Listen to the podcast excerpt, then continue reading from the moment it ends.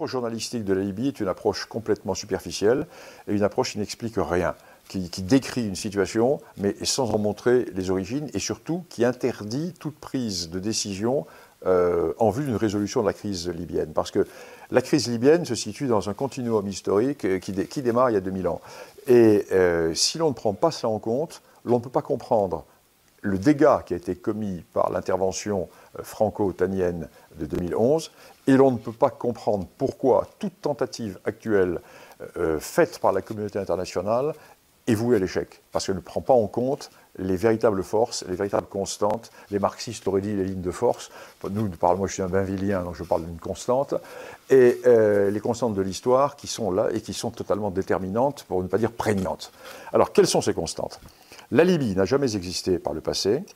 Et la Libye a toujours été un monde dans lequel les tentatives euh, de création euh, unitaire se sont heurtées aux réalités de division tribale, tribale et régionale. Il n'y eut qu'un seul moment dans l'histoire euh, de la Libye où le pays fut à peu près uni, ce fut sous le colonel Kadhafi. Parce que le colonel Kadhafi avait basé son pouvoir sur la réalité des tribus.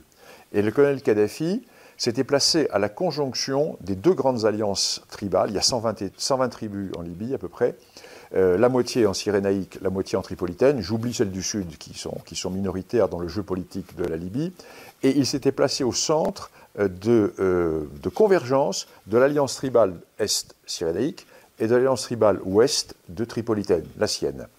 Et en épousant une fille issue d'une des tribus de Cyrénaïque, d'une tribu royale, les Barassa, il a, par euh, cette alliance matrimoniale, rassemblé l'alliance tribale de Cyrénaïque et l'alliance tribale de Tripolitaine. Et ce fut le seul moment où la Libye fut à peu près unie. Et l'intervention franco-otanienne n'a pas pris ça en compte, elle l'ignorait complètement. C'est fait au nom de démocratie, des droits de l'homme et autres billevesées euh, modernistes et euh, moderniste et de toute façon totalement euh, inadapté à la réalité nord-africaine et africaine en général.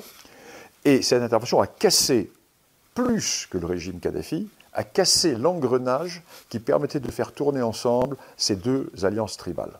Voilà la situation. Alors aujourd'hui, nous avons une situation de guerre de tous contre tous, avec une évolution euh, en Cyrénaïque où un pouvoir qui commence à devenir fort se met en place, le pouvoir du général Haftar général Haftar, qui est à la tête de la seule force militaire libyenne, qui est à la tête également de la, qui est soutenu par l'alliance tribale de Cyrénaïque, qui est soutenu par l'Égypte, qui est soutenu par les Émirats arabes, et il lui manquait une reconnaissance internationale, car les Européens ne voulaient pas du tout entendre parler de lui, car les Européens sont sur une toute autre politique.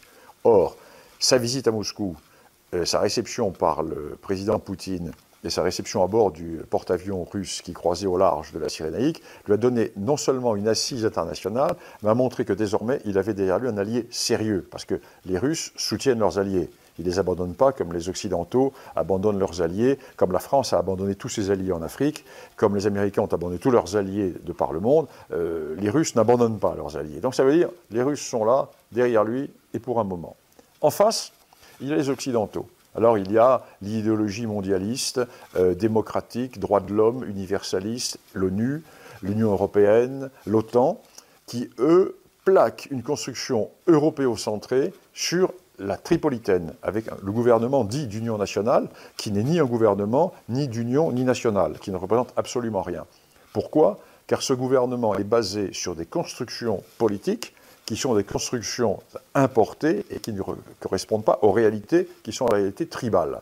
Tout ceci fait que il y a donc un pouvoir fort qui se reconstitue en Cyrénaïque et il y a une anarchie de plus en plus forte en Tripolitaine. Alors, quelle va être la balance entre ce monde en perdition de Tripolitaine et ce monde en construction de Cyrénaïque? Le général Haftar va-t-il avoir les moyens de conquérir la Tripolitaine? Ses alliés vont-ils lui donner les moyens? Pour le moment, il y a un embargo sur les armes. Que vont faire les Turcs qui soutiennent Misrata en Tripolitaine? Que vont faire les Qataris qui soutiennent les islamistes? Que vont faire les uns et les autres? Donc la situation est une situation euh, qui se résume à ces deux points. Une Cyrénaïque qui rentre dans une phase peut-être d'ordre, avec en plus le général Haftar qui contrôle les terminaux pétroliers de Cyrénaïque, et une tripolitaine qui est euh, totalement en déshérence. Quel est l'enjeu pour euh, la France? C'est uniquement un enjeu face à l'immigration, puisque vous l'aviez évoqué d'ailleurs au moment du début de cette opération, que ça allait remettre en cause cet accord qu'il y avait entre Kadhafi et, les, Européens, que bien, en fait, de bloquer l'immigration subsaharienne vers, vers l'Europe. C'est uniquement un enjeu migrationniste, je dirais, ou alors il y a quelque chose de, plus vaste euh, encore faudrait-il que l'on sache qu'il existe une politique française en Afrique et au Maghreb. Il n'y a pas de politique française. Euh, il, y a des, spasmes, il y a des spasmes, il y a des initiatives. moi, je ne vois pas de continuité depuis. Disons qu'il n'y a plus de politique étrangère française depuis le départ euh, du ministre Védrine soyons clairs, euh, le, dernier ministre ayant eu une politique, euh, une vision, bah, bah, bah, il faut dire, Védrine est un homme qui avait lu Bainville tout de même. Védrine est un homme qui de culture. Euh, les autres, nous, avons eu des, pantins gesticulateurs, mais nous n'avons plus de, plus de politique étrangère. donc il, faut la redéfinir complètement, cette politique. La politique étrangère que nous avons eue en Libye, ça a été de détruire la Libye. le président Sarkozy, donc, à la suite d'événements totalement insolites euh, a déclenché cette guerre contre la Libye, avec les résultats que l'on connaît. Euh, donc euh, nous sommes là dans une situation qui est une situation difficile à comprendre. Et pourtant, il avait été prévenu. Les chefs d'État africains, le président Déby, l'Union africaine, tous les chefs d'État de la région lui avaient dit il ne faut surtout pas, faire ça, mais il s'est entêté.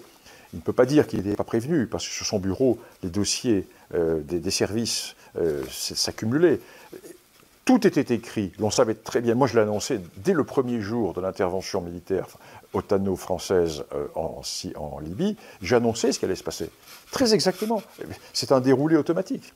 Quand vous avez un petit peu de connaissance du pays, un peu de, culture historique, et quand vous connaissez les, tenants, les aboutissants des uns et des autres, ben c'est très clair. Il ne faut pas être grand clair pour, expliquer. Mais comme nous avons affaire à des hommes politiques qui n'ont pas de colonne vertébrale, hein, qui n'ont pas de volonté, qui n'ont pas de n'ont pas de mémoire et qui, et qui ne se projettent pas dans l'avenir, alors c'est un peu difficile. Vous savez, sur les grenouilles des expériences de salle, en sciences naturelles, on leur coupait le, bulbe rachidien et puis on mettait de l'acide et elles levaient la patte. Hein.